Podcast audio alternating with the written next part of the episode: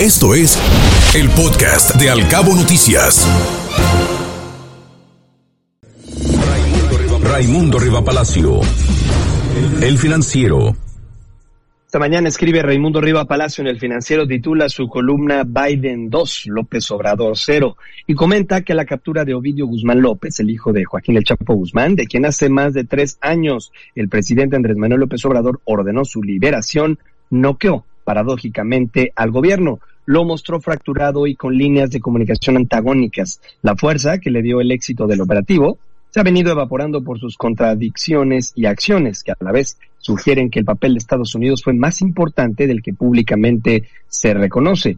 López Obrador aseguró que la detención fue un acto soberano, pero según información de altas fuentes gubernamentales, no tanto. Los símbolos tampoco ayudan a López Obrador.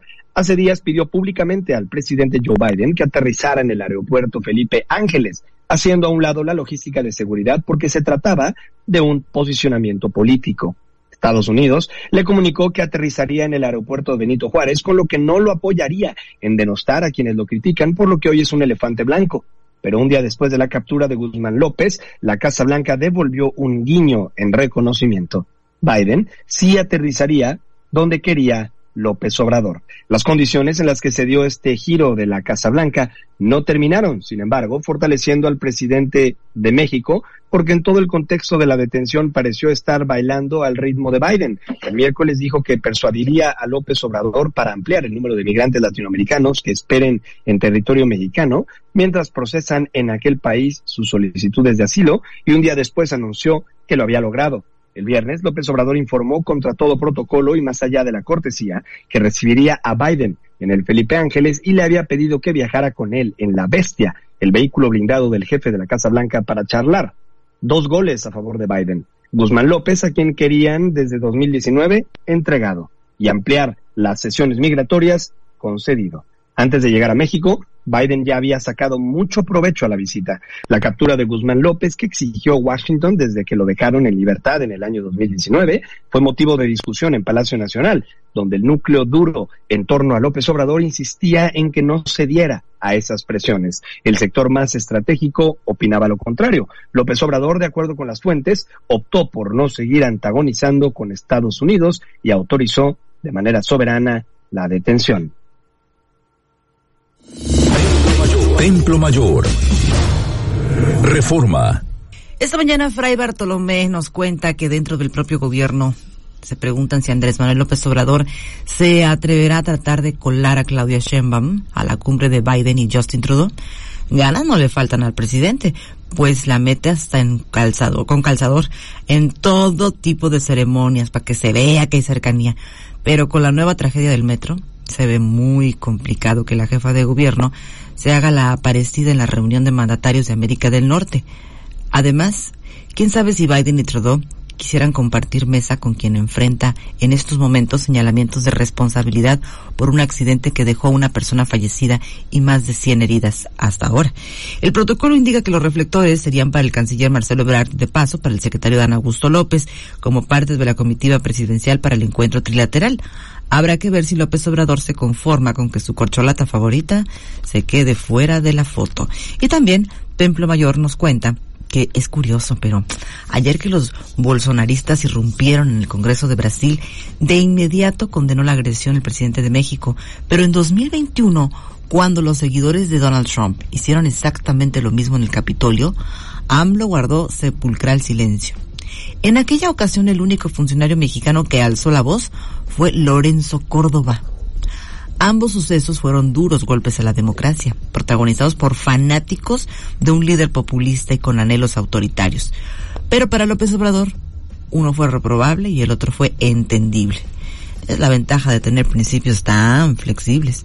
Y también Templo Mayor nos cuenta que no es por espantar a nadie, ¿eh? pero el sistema eléctrico nacional está haciendo cortocircuito con la 4T y resulta que en los últimos días de diciembre, de manera muy discreta, la Comisión Reguladora de Energía dio a conocer el esperado informe sobre confiabilidad correspondiente al 2021.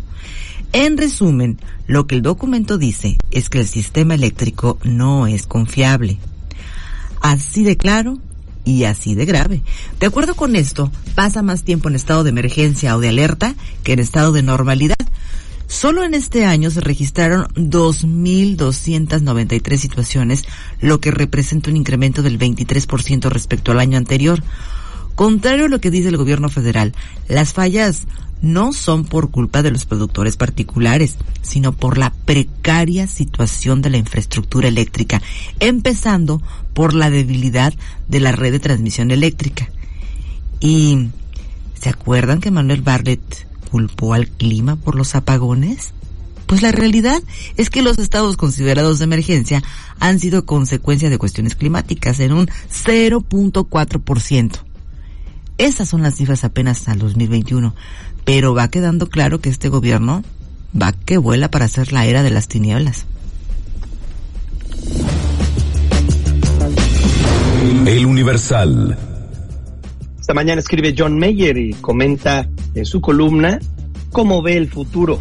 Sabemos muy bien la vanidad de la futurología y que una vez más el año que empieza será fértil en sorpresas e incertidumbres. Ojalá y sea para bien. Lo que podemos suponer, dice Jan Meyer, es la continuación probable de los grandes procesos en el curso desde que nací, en 1942, en la hora más sombría de la guerra mundial.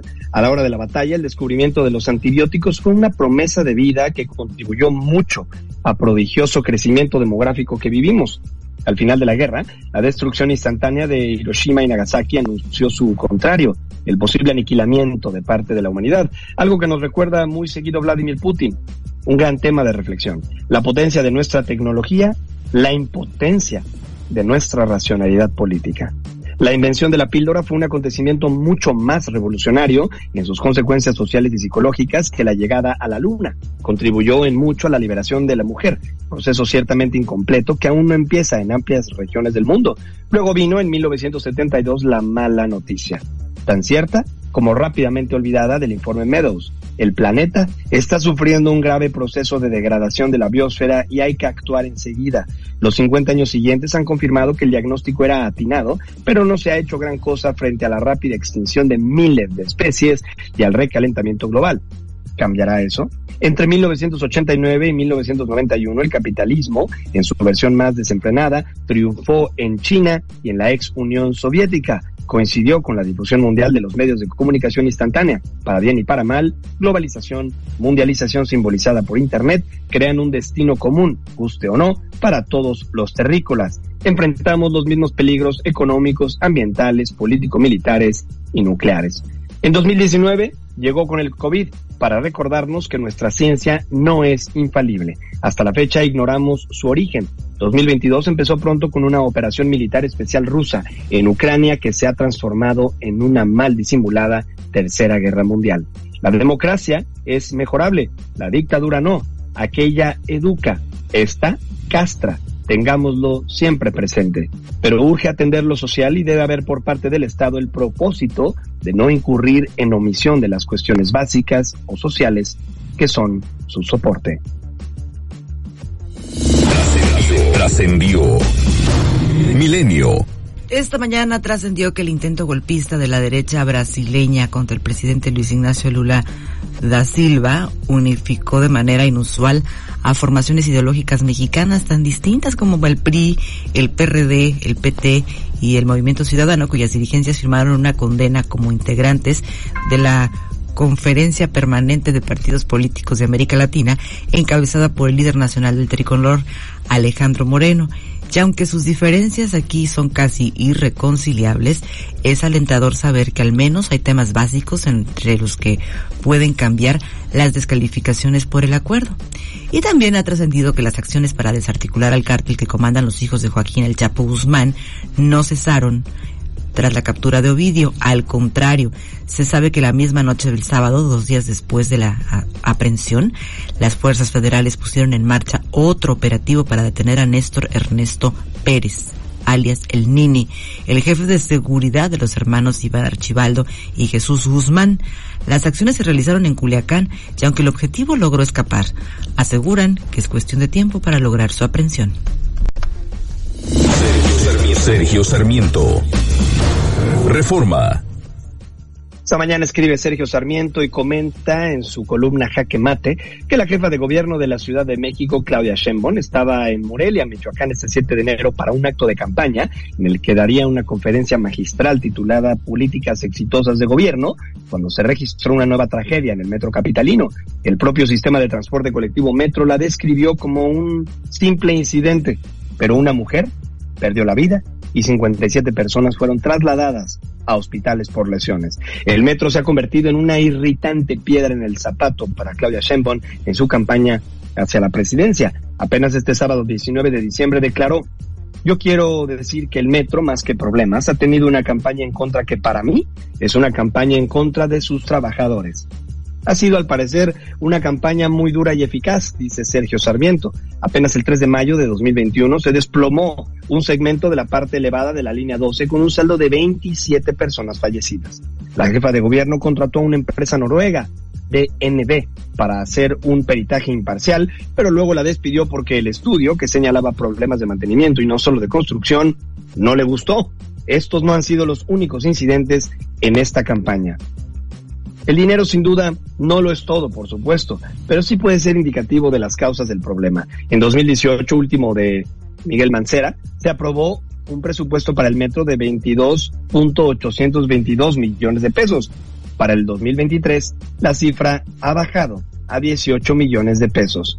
Es una reducción del 17.4% sin considerar la inflación, ni que buena parte del presupuesto se está empleando para la construcción de la línea 12 y la remodelación de la línea 1. A esto hay que añadir que ha habido un subejercicio de lo presupuestado. Para los gobernantes, lamentablemente, todo es política. El sábado los funcionarios capitalinos daban instrucciones a sus ejércitos en redes sociales sobre cómo responder al incidente y defender a Claudia Sheinbaum, la propia jefa de gobierno que voló de la Ciudad de México en un helicóptero facilitado por el gobernador morenista de Michoacán, se dedicó a tomarse fotos con las víctimas y en el C5 para demostrar que estaba a cargo, pero con un toque humano hizo presencia. Es triste cuando la política se convierte en fotos de promoción y las estrategias exitosas de gobierno en meras ocurrencias. Escuche Al Cabo Noticias de 7 a 9 de la mañana con la información más importante de los cabos, México y el mundo por Cabo Mil Radio 96.3. Siempre contigo.